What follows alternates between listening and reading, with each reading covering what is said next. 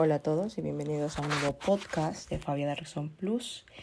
Bueno, el día de hoy les traigo un tema que realmente, em, mientras lo iba investigando, mientras iba recabando información de eso, eh, no podía evitar el sentirme, ¿cómo podría decírselos? El sentirme un poco devastada, eh, enfadada también, al ver...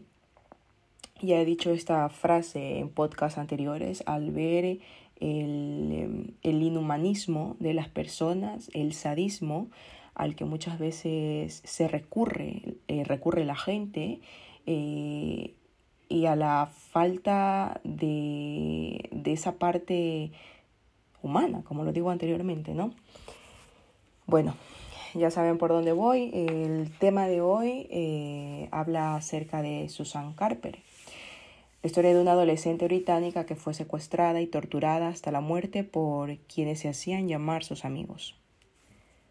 Susan Carper tenía 16 años cuando fue secuestrada, torturada de horribles maneras durante varios días y quemada viva por sus amigos en el Reino Unido.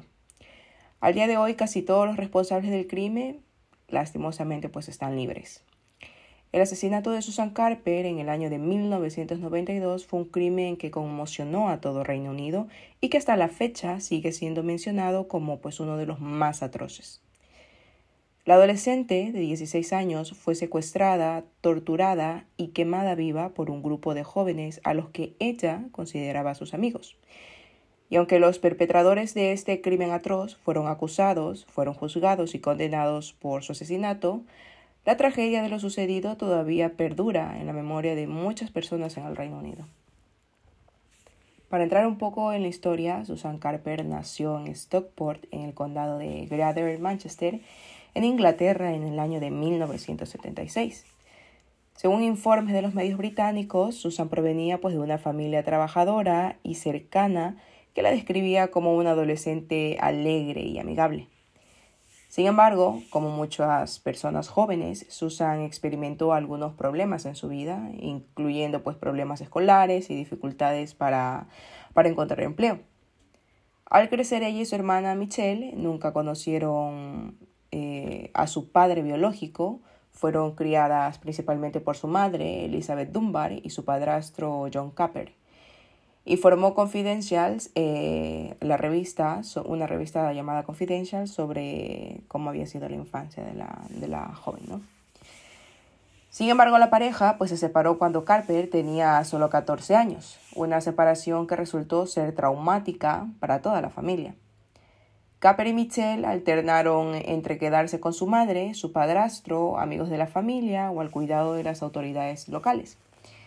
Esa inestabilidad y las frecuentes mudanzas finalmente llevaron a Susan Carper a la casa de Jan Powell. Carper y Jan se conocieron un poco después de... A ver, se conocieron alrededor de un poco tiempo después ya de, tener...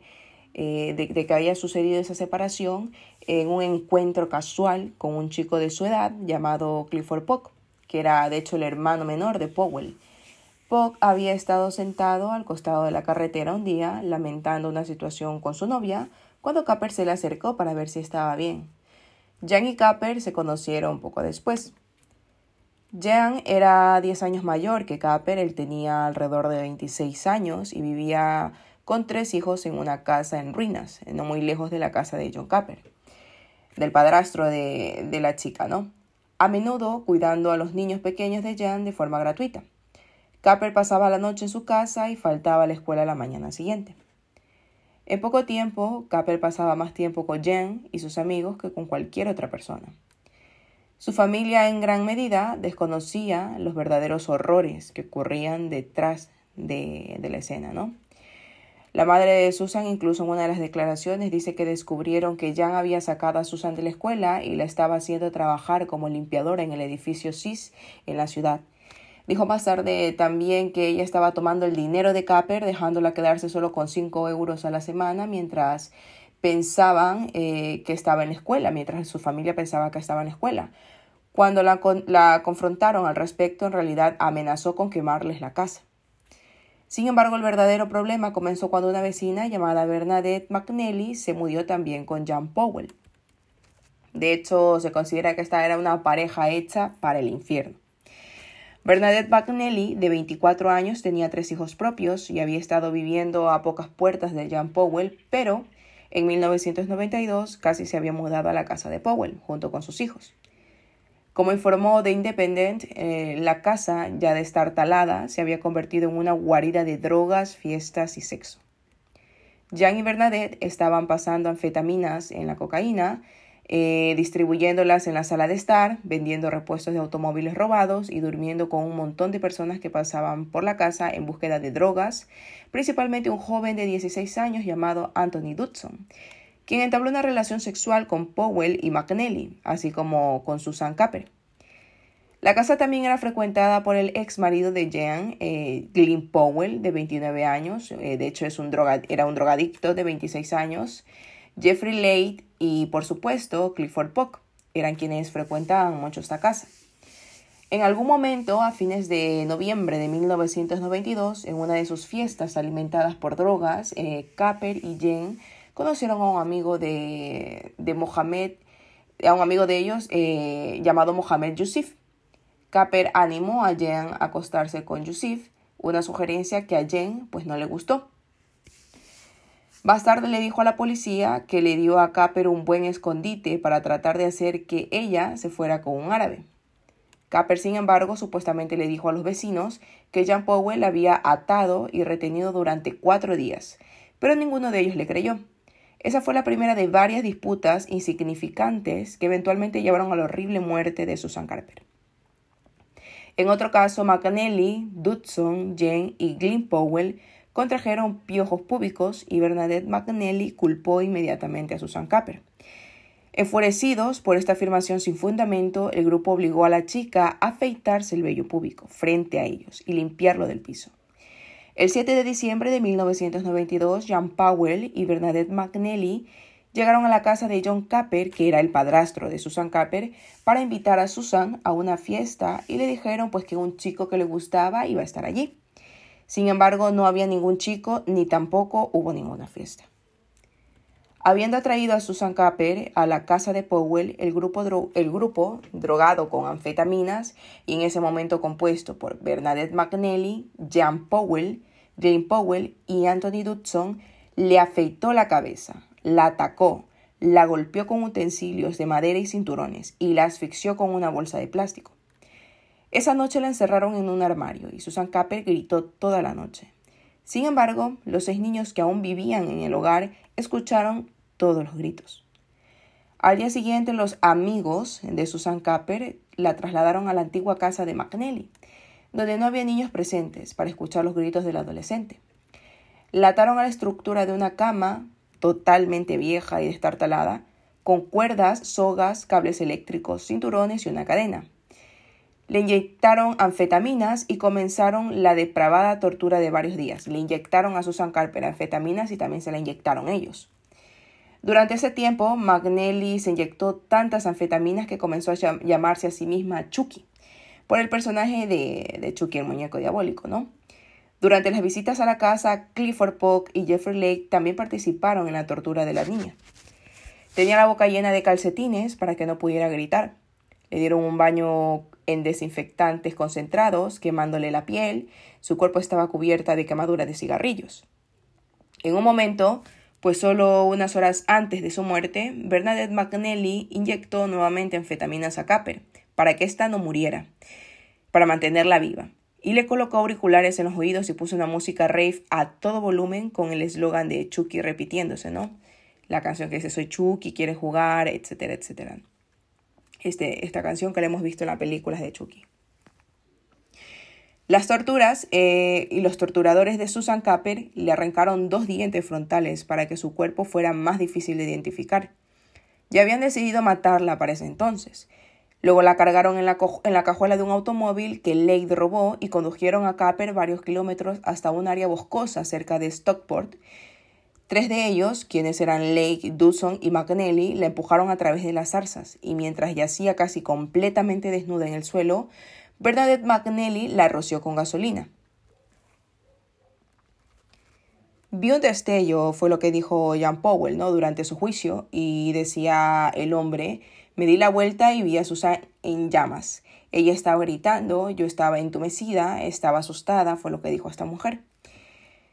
La dieron de hecho todos por muerta en las primeras horas de la mañana, cantando, eh, todos ellos se fueron de la escena, ¿no? Cantando Born Baby Born, como haciendo una especie de, de mofa a que Susan estaba ardiendo y fueron cantándolo todo el camino a la casa, ¿no? No obstante, Susan Capper aún no estaba muerta.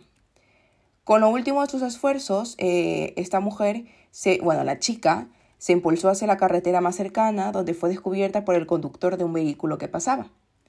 En el hospital, antes de caer en coma y finalmente morir, pudo decirle a la policía quién era, eh, quienes le habían perpetrado ese tipo de, de, de golpes, que le habían querido matar y todo, ¿no? Quienes fueron los que le hicieron todo ese tipo de daño, ¿no? Eh, informó lo que había sucedido también exactamente, eh, respondió pues que habían sido los responsables eh, todos estos, ¿no? Al final informó el Manchester Evening Night que Jen Powell, Glenn Powell y Bernadette McNally fueron sentenciados a cadena perpetua en el asesinato de Susan Capper aunque la sentencia de McNally se redujo polémicamente en 12 meses, después de que se demostró ser una prisionera modelo llena de remordimiento. Lake salió de prisión en 1998, Poga en 2001 y Anthony Dudson en 2013. De hecho, la madre de, Susan dijo que, que, Susan era una niña muy indulgente, pero que también era una chica que intentaría resolver sus problemas por su cuenta.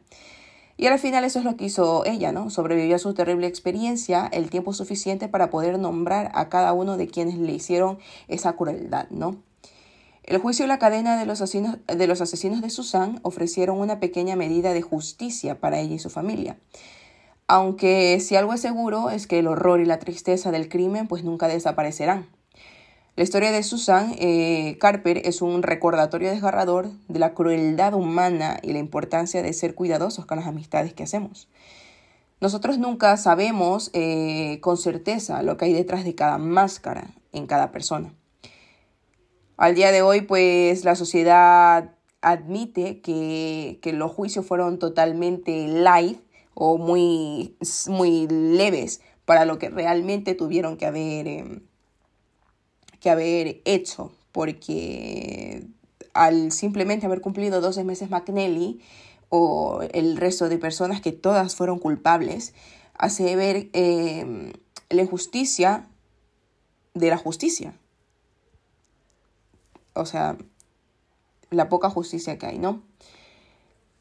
Pero bueno, eh, un caso que sin duda alguna nos muestra, como dije anteriormente, la crueldad, el grado de crueldad que puede tener la humanidad.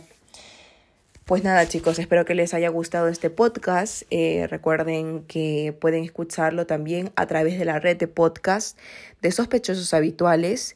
También eh, recuerden que si no me siguen por Spotify, pueden seguirme a la cuenta de Fabia Darkson Plus y también pueden seguirme por mis redes. ¿eh? Bueno, aunque mi red es muy, el nombre de mi red es muy lejana al nombre que tengo aquí, ¿no? Eh, si me quieren seguir por mis cuentas, pueden encontrarme como I Love Pistacho. Así que nada, por ahí yo siempre subo eh, información de cuando estoy subiendo mis podcasts y de los temas que voy a hablar por si les apetece pasarse por ahí. Espero que les haya gustado el podcast y recuerden que este es un recordatorio para que escojan bien las amistades, como dije anteriormente. Nunca estamos exentos de cruzarnos con cada loco que hay, que al día de hoy siguen creciendo y a millones. Venga, que tengan un buen día.